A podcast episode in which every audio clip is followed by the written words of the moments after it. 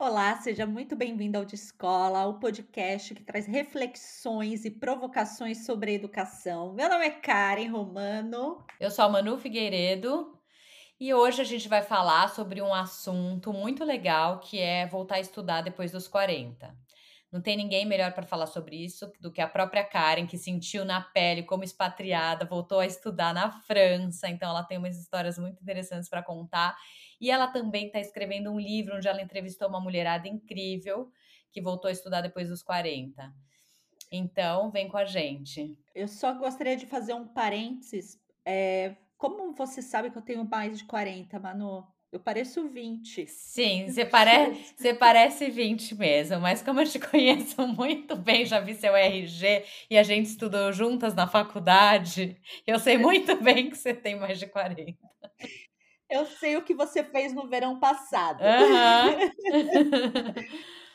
Bom, espero que vocês curtam aí nosso podcast e que às vezes sirva de inspiração para você que acha que às vezes não tem paciência, né? Pra, quer voltar a estudar, acima de tudo, e acha que não tem paciência porque tá com aí 50, 45, 70 anos. Isso aí.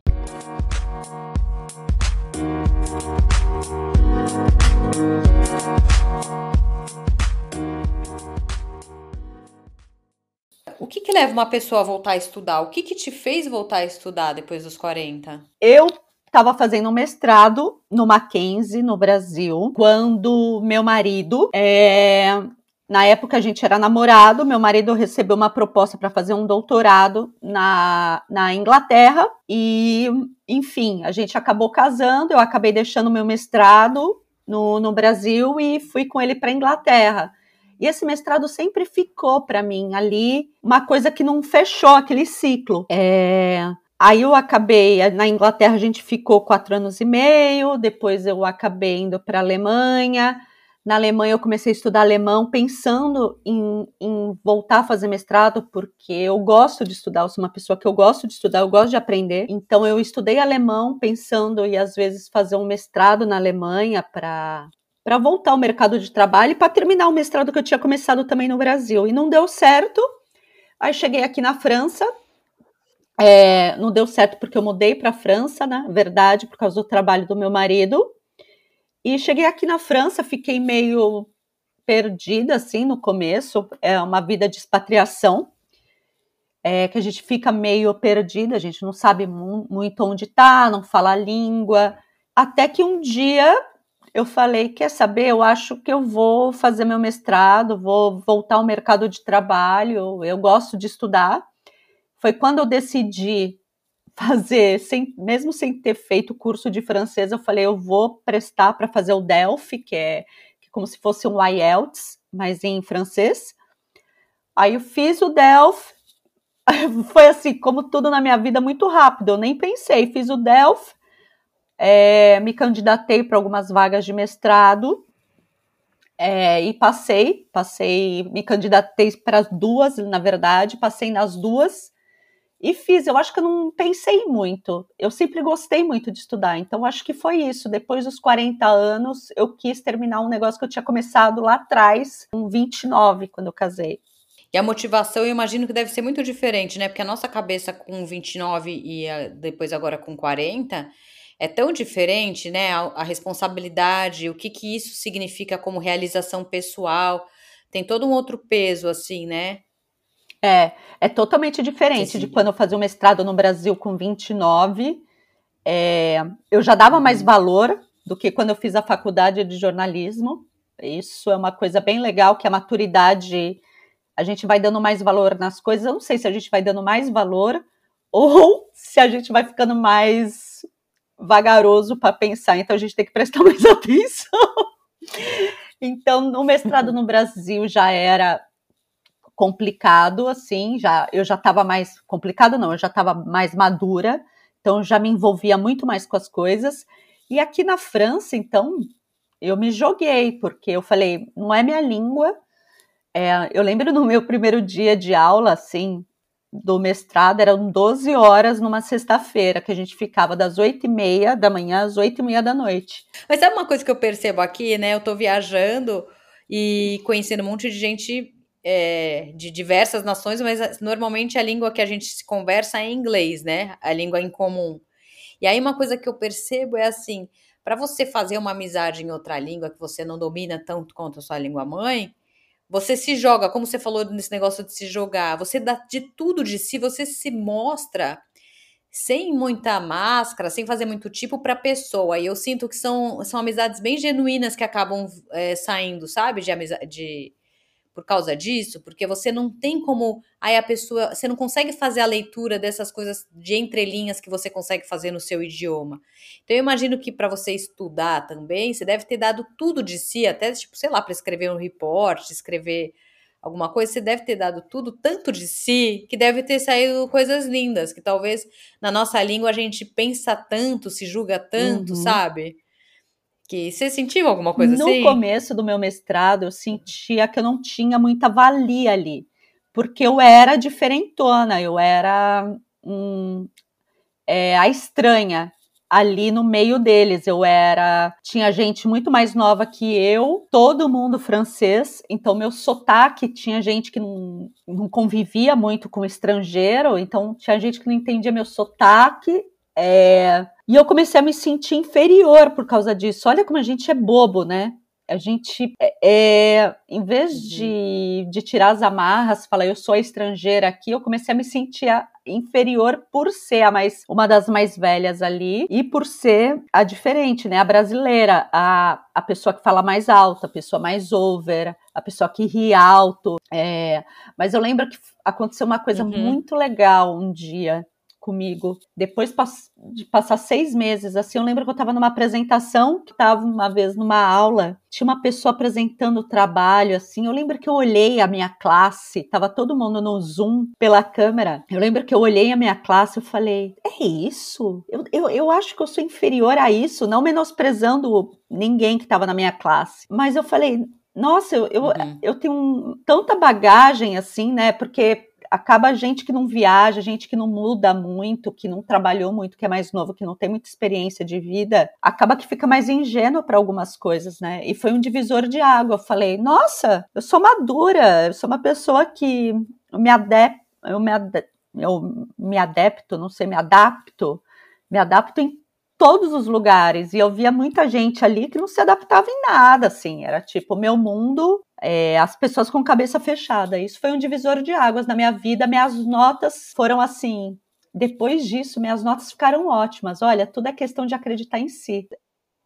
Nossa, é, tava indo mal nas notas porque tava é. com a autoestima abalada, né? Uma coisa, nossa, é puxar outra, né? E eu imagino também, a gente, por ser mais velha, às vezes fazer um curso só tem molecada, a gente fica se sentindo mais a, a tiazona, né?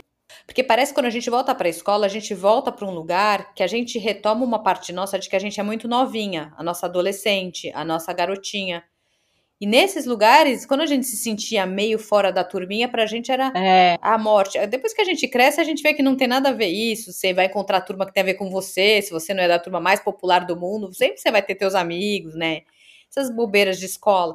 Mas parece que quando você tá naquele ambiente acadêmico ou escolar, você acessa esse lugar muito fácil, né? Você tá ali, mesmo que você não conhecia né, ninguém tomando um café sozinha, você já lembra de tipo, ai, tomando um lanche sozinha. Não dá uma coisa assim? É, é. E esse lugar de coitadismo também é um lugar que a gente gosta às vezes, né? De, é. ai, tô aqui tomando um café, solitária. A gente é. tem essa, né? É, é romântico esse coitadismo, é essa Eu coisa penso, né, assim. Quando você ia começar a fazer esse seu mestrado, quando você tinha 29 anos, eu imagino que a sua, a sua intenção com ele é, deveria ser, tipo, procurar um lugar no mercado de trabalho para ganhar um salário melhor. Ponto. Não sei se é, você me disse não. E quando você ficar mais velha e você volta a estudar, é isso, provavelmente, encontrar um lugar no mercado de trabalho, mas não é ponto. É também se realizar, é, reafirmar que essa carreira que você escolheu, se você está fazendo ela, ela ainda faz sentido para você e você quer continuar trabalhando nela. É, enfim, devem ter outros significados, assim, né, de realização. Para mim, quando eu estava fazendo lá atrás, eu estava porque eu acho divertido estudar. E eu, eu, eu acho que eu voltei a estudar lá atrás porque eu achava divertido estudar, assim, aprender. É, e claro, né, para tentar ganhar mais, para melhorar minha carreira, isso tudo era um complemento, né? É aquela coisa de você estar tá com energia para caminhar. E, a, e eu acho que depois daqui é mais uma coisa pessoal, assim, tanto que eu tive a ideia de escrever meu livro, de escrever um livro sobre mulheres que voltaram a estudar depois dos 40 anos, porque eu acho que é uma coisa que a gente não fala muito, né? E muda tudo. Depois dos 40, muda muita coisa dentro da gente. A gente começa a ficar mais madura.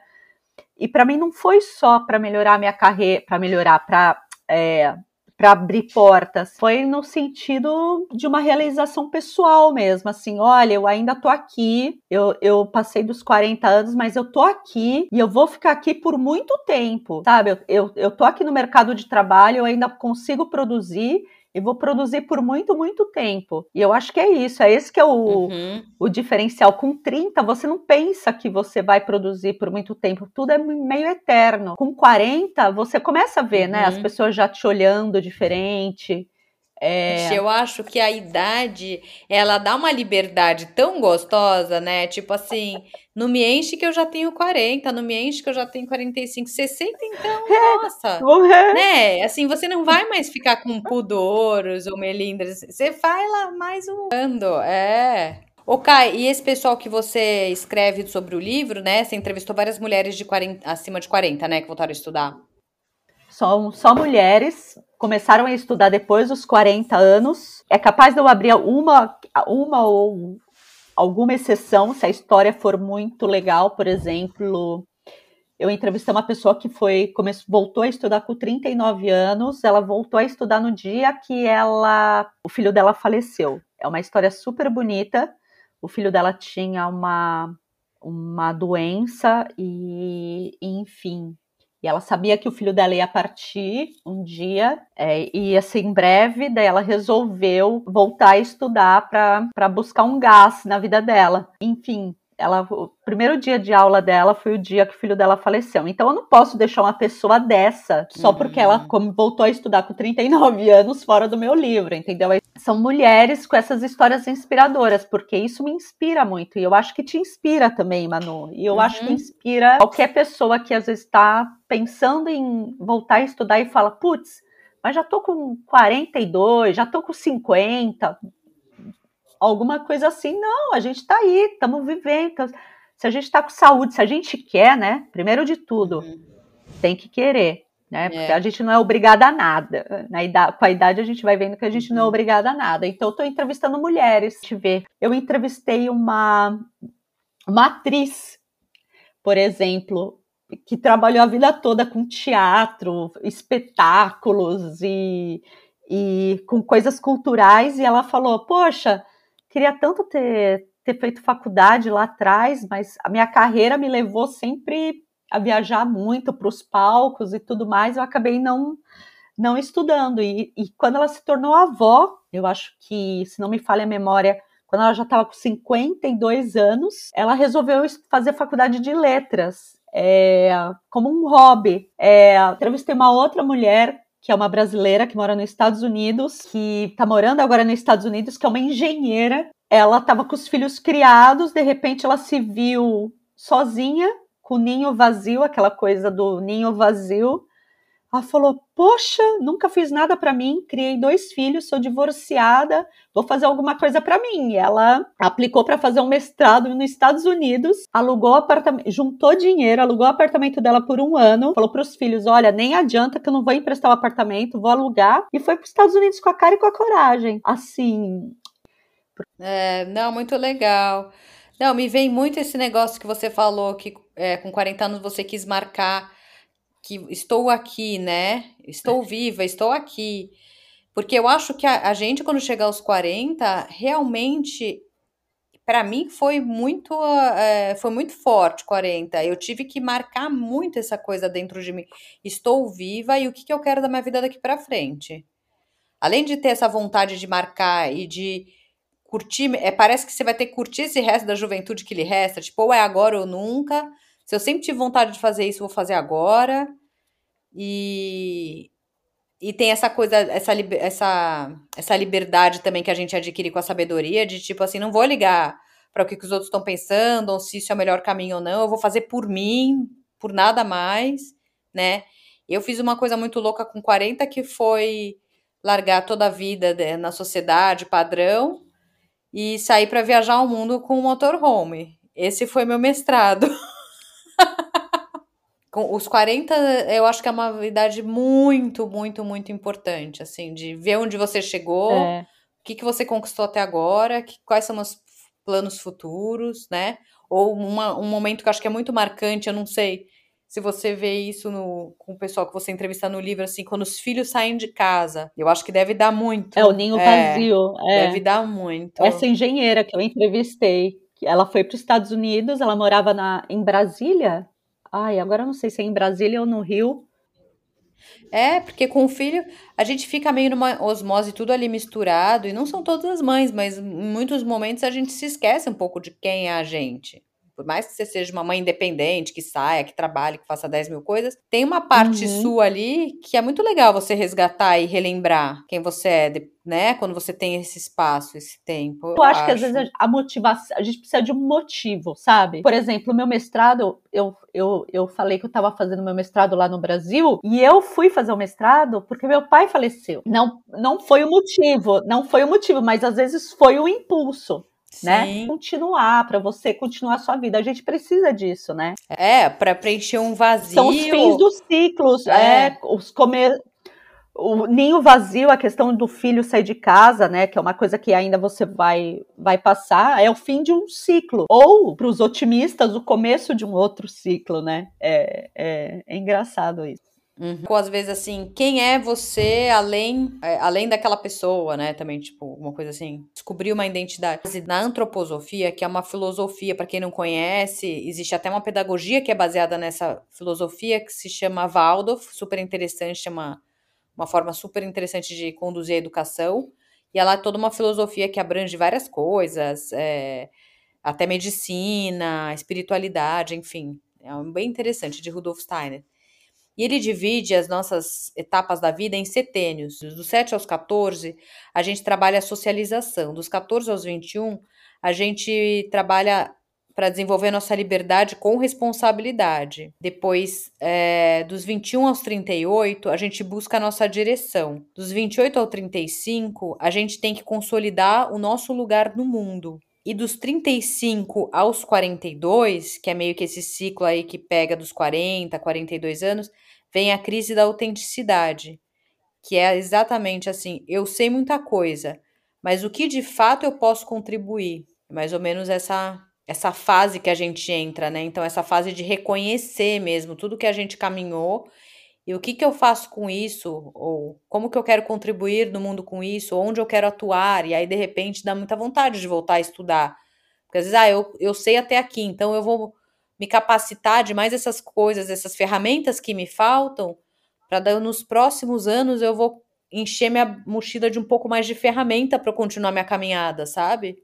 Gente... Eu acho que a gente aprende a não levar tudo tão a sério, tudo a ferro fogo, né? Você tá ali tentando, você tá fazendo o seu melhor, tá tudo bem, a nota que você tirar, né? Eu acho que as pessoas talvez mais novas, elas se cobram demais de tipo, aquilo vai ser a decisão da vida. Quando a gente é mais velha, a gente não vai deixando mais leve. Vai ficando mais leve, né? É. Eu acho que quando a gente é mais nova, a gente acha que a gente é muito especial, né?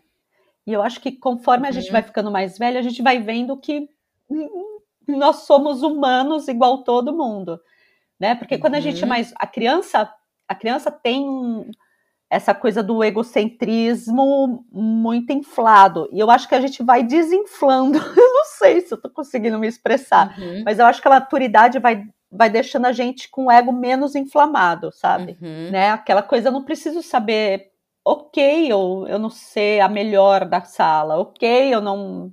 Ah. Sim. É, eu acho que a gente entende o nosso tamanho, é. né? Com um tipo 40 a gente sabe que a gente não vai ser o melhor cara que vai ganhar o prêmio Nobel. Quando a gente é mais novo, a gente pensa essas coisas. Daí a gente fala que não, e tá tudo bem, meu tamanho é esse, né? É uma aceitação, né? É, é. Ai, nada como a sabedoria. Mas tá tudo bem também, né? Porque eu, Mas eu é... acho que a gente, quando é mais nova, a gente acha que a gente é acima. Porque os nossos pais falam que a gente é, é muito especial, né? É assim. E quando você sai do ninho dos pais, voltando, você vai vendo que você é na média. Se você for a média, você já tá bom, né? Total. E eu acho que cada vez mais essa nova geração eu vejo pelo lado até pelo jeito até que eu crio as minhas filhas, que eu sou bem banana e a, idolatro elas, e eu vejo um monte de gente fazendo mesmo os filhos hoje em dia que mandam nas famílias, né? E estão se achando super especiais. Quando eles saírem ali pelo mundo e ver que eles são bem na médiazinha e olhe lá. Por isso que ficam tudo estressado, querendo atingir a perfeição. É verdade. E esses negócios de rede social também, né? Só existe a perfeição. É, nossa, tá, gente, isso tá um, isso tá um, vamos tirar um doutorado desse desse episódio, hein? Isso nossa, daqui tá muito bom. Nossa. Isso que a gente era a humildezinha que sabia o tamanho. Agora a gente já tá se achando, cagando regra. Tô começando a me achar acima da média.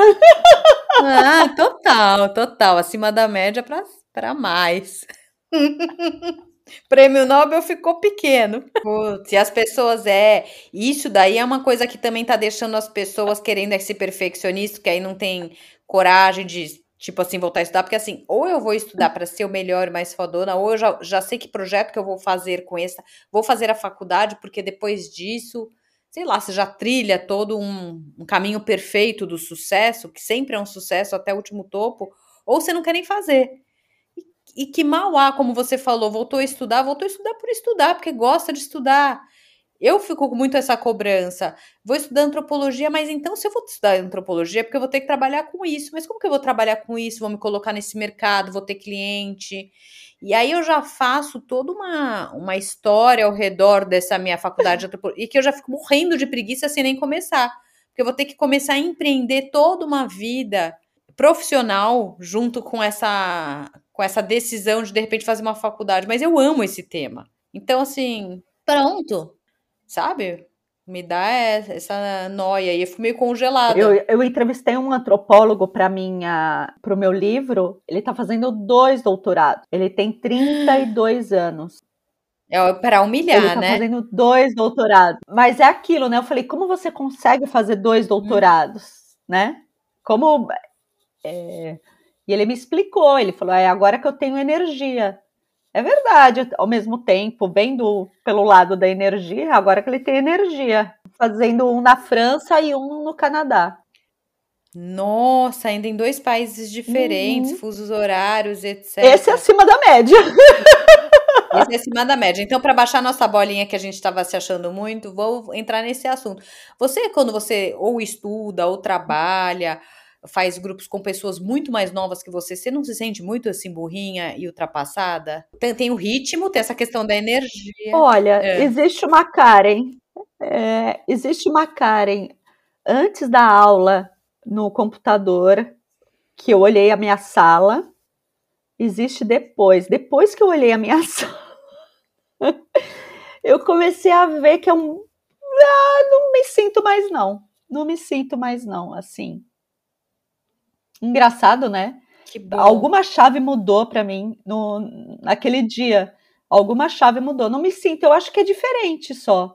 Eu acho que eles, às vezes, as pessoas mais novas, muitas vezes, elas ficam muito mais incomodadas com a nossa presença do que a gente com a presença delas. Isso eu sentia no meu mestrado.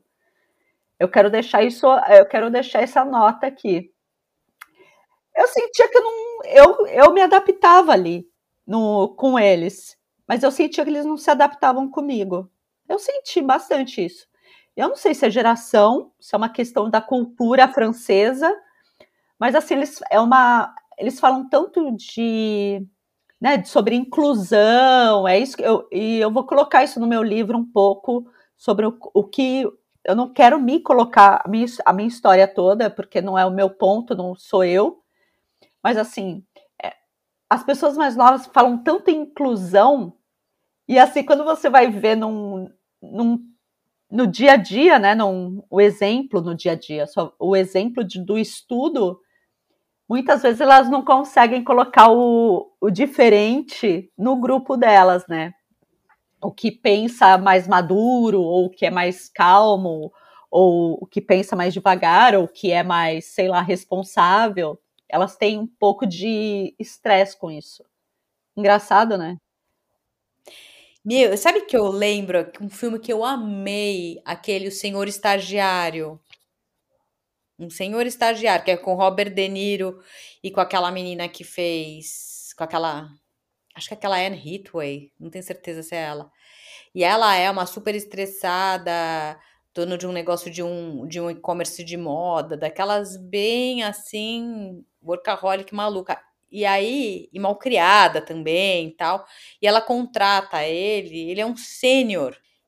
E, e, ele é meio que o estágio, ele se contrata para vaga de estagiário, né? Só que ele tem essa sabedoria e essa leveza que ele vai transformando ela numa, com a sensibilidade, não é que ele faz altos relatórios, nem fica até meia-noite, mas ele fala as coisas certas para ela. Ele muda até a vida pessoal dela, assim, né? Porque daquele jeito que só trabalha, não olha a família. Ah, é lindo. Tem uma coisa assim da sabedoria. Não tem problema para mim ser diferente, ter, ter essa coisa de geração. É só não pode ser chato, né? Só não pode falar de inclusão quando você não consegue incluir, sabe? Você não pode ser. Parece que as pessoas estão virando meio propaganda de, de internet, sabe?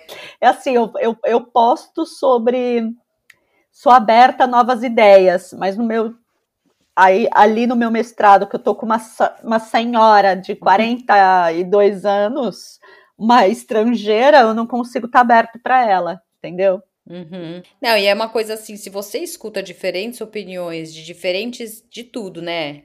Idade, é, grupos sociais diferentes, gêneros diferentes. Se você consegue somar tudo isso para criar alguma coisa junto, seja um projeto de faculdade, um projeto de uma empresa, a riqueza que isso vai ser é tão melhor do que ter uma visão unilateral só da galera hipsterzinha de 20 e poucos anos, é, que fala somos inclusão e não são, todos eles fazendo o mesmo tipo de projeto, é ficar aquele monte de projeto, tudo também pasteurizado, tudo igual, porque é só está trabalhando aquele grupo que tem aquela mentalidade, que sabe falar aqueles termos. O aprendizado intergeracional é uma coisa tão rica. Cá, você percebe do pessoal que, que você entrevista, ou até mesmo da sua própria experiência, uma coisa assim que com o tempo a gente vai aprendendo a aprender, a gente vai entendendo qual que é o nosso sistema de aprendizado, né? Não só voltando a estudar, mas quando a gente é autodidata. Isso a gente vai ganhando com a experiência, né, de vida. E, tipo assim, tem pessoas que elas são mais visuais, elas precisam anotar, elas precisam assistir filmes, tem pessoas que são mais auditivos, ela precisa escutar uma palestra, um podcast. Tem pessoas que são mais sinestésicas, que, é um, que precisa sentir mais no tato, então ela precisa meio que é, prototipar, criar, montar maquetes, fazer coisas mais assim práticas, assim, né, empíricas. Tem, existe esses três tipos assim de aprendizes, né?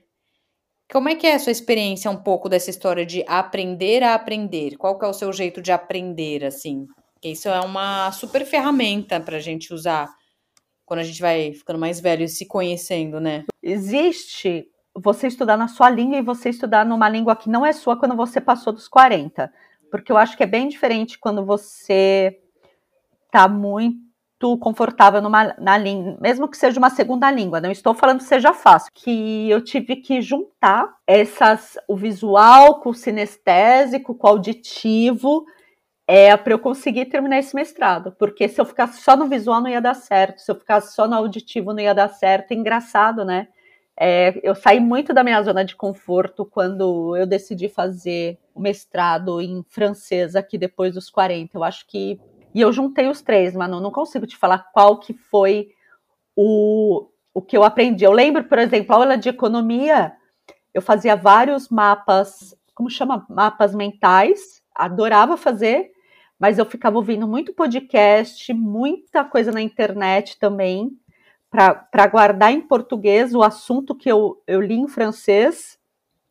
E eu ficava pensando em inglês, é, pensando em exemplos em francês para quando viesse a prova. Olha que interessante. Nossa, é, vai, foi fazendo um mix de tudo, né? Mas é legal quando você vai entendendo como você aprende, né? Você vai usando assim, como se fosse uma caixa de lápis de cor, e falar, agora eu vou pegar um pouco isso, vou assistir um pouco de vídeo. Ah, agora eu vou podcast. Ah, não, agora eu vou escrever. Você vai usando as ferramentas que você sabe que vão te que vão te favorecer, né? Porque às vezes você fala, ai, sou tão mau aluno, às vezes a gente tá na escola, a gente aprende tudo muito de um jeito ali, só expositivo, alguma coisa assim. Se bem que hoje tem escolas que são mais dinâmicas, mas, né, na nossa época a coisa era mais travadinha. Aí você acha, às vezes achar que é um mau aluno, mas na verdade não é isso, é porque se você entrasse por um outro canal de informação, talvez aquilo lá ia entrar melhor, né? E cá, essa história de você você ter que voltar a estudar depois de mais velha, ter que em outra língua, é, recebendo novos conteúdos, com certeza você adquirir uma neuroplasticidade cerebral muito grande, né? Que é como se fosse o, o seu cérebro encontrou novos caminhos de informações e cognições foram novas foram feitas, né? Tipo, como se quase áreas que estivessem já obscuras e quase mortas no cérebro recebesse é, hormônios de conhecimento ali. Isso é maravilhoso, né? Você aumenta a irrigação, sua irrigação cerebral, esse negócio de neuroplasticidade. É, é super bom até assim para você envelhecer, para ter Alzheimer, para não ter Alzheimer, nem ter um problema de demência, essas coisas, essas doenças senis Dizem que se você aprende. Quanto mais coisas você vai aprendendo quando você vai ficando mais velha, mais você está irrigando o seu cérebro. E uma das coisas que mais. É, que é néctar para o cérebro que eu já vi é música e idiomas. São os dois mais fortes. Interessante, né? Essa é a importância, né, da gente continuar irrigando nossa, nosso cérebro. É, é verdade. Não, é verdade. Eu acho que depois dos 40, se tem uma coisa que eu que eu falaria para alguém que quer voltar a estudar depois dos 40 anos, que, que não importa se é com 50, 60, 70, é ter um olhar, ter empatia pela sua história, sabe? É, eu tô aqui, poxa, que legal que eu tô aqui, e eu vou no meu ritmo e vai dar tudo certo. A gente precisa olhar para a gente com mais empatia, né? Se eu desistir daqui a seis meses, eu já vou ter adquirido mais conhecimento do que quando eu entrei. Nem que não deve nada a ninguém essa satisfação toda que a gente acha que tem que dar para o mundo, né? Faz para você, faz o quanto tempo você achar que tá confortável, que tá gostoso. É, sabe, uma coisa que eu vejo que muitas pessoas depois dos 40, quando voltam a estudar, vão para caminhos completamente diferentes. Então, tipo, uma pessoa era ah, do ramo de marketing, de agência, super daquele tipo super workaholic, larga e vai ser professor de yoga. É, ou, sabe, era médico, larga tudo e vai fazer, sei lá, astrologia. E aí vai e pega e vai trabalhar com isso. Eu vejo que as pessoas, não todas, óbvio, mas assim, tem muito esse caminho de ir para para lugares completamente diferentes de onde estavam, né? Você acha? Interessante você me falar isso. Como é bom é fazer troca, porque as pessoas, até agora, eu não entrevistei muita gente, mas as pessoas que eu entrevistei, até esse momento, eu acho que se eu entrevistei 20 pessoas, acho que umas duas pessoas mudaram totalmente de carreira. Eu tenho muito essa impressão, assim, de ver pessoas, assim, tirando o pé do acelerador, e eu acho que vai daquele lugar que eu tinha falado, tipo, de você ver que, que você traçou da sua vida e o que, que eu quero daqui para frente. Tipo aquela minha disruptura de querer viajar ao mundo, largar tudo e viajar de motorhome. Parece que é uma coisa assim nesse com um movimento parecido, sabe? De tipo assim. É, porque às vezes eu, o que eu entrevistei por enquanto são o que eu quis não foi pegar pessoas que resolveram, por exemplo, mudar de vida. Eu peguei pessoas depois dos 40 anos em universidade, porque o aprendizado não está só dentro da universidade, né? Mas... É, não necessariamente você precise fazer uma faculdade, uhum, uma é. universidade para você voltar a estudar depois dos 40. Tem diversos cursos uhum. mais curtos, né? E de muitos assuntos que não exigem necessariamente um diploma, você não precisa talvez de um diploma, mas você quer é. estudar por algum outro motivo. É, é super um caminho também, né? Eu vejo uma galera dando essa desacelerada, indo para um caminho bem diferente. Bom, eu espero que de alguma maneira a, um pouco da minha história tenha te ajudado a olhar um pouco o horizonte, ou seja para o campo do estudo, ou para estar tá em busca do que você quer fazer, né? Depois dos 40 ou antes dos 40. E, e foi muito legal, Manu. Muito obrigada por levar essa entrevista tão bem assim. Obrigada, Ká. Até mais, pessoal. Até mais. Muito obrigada. Beijo.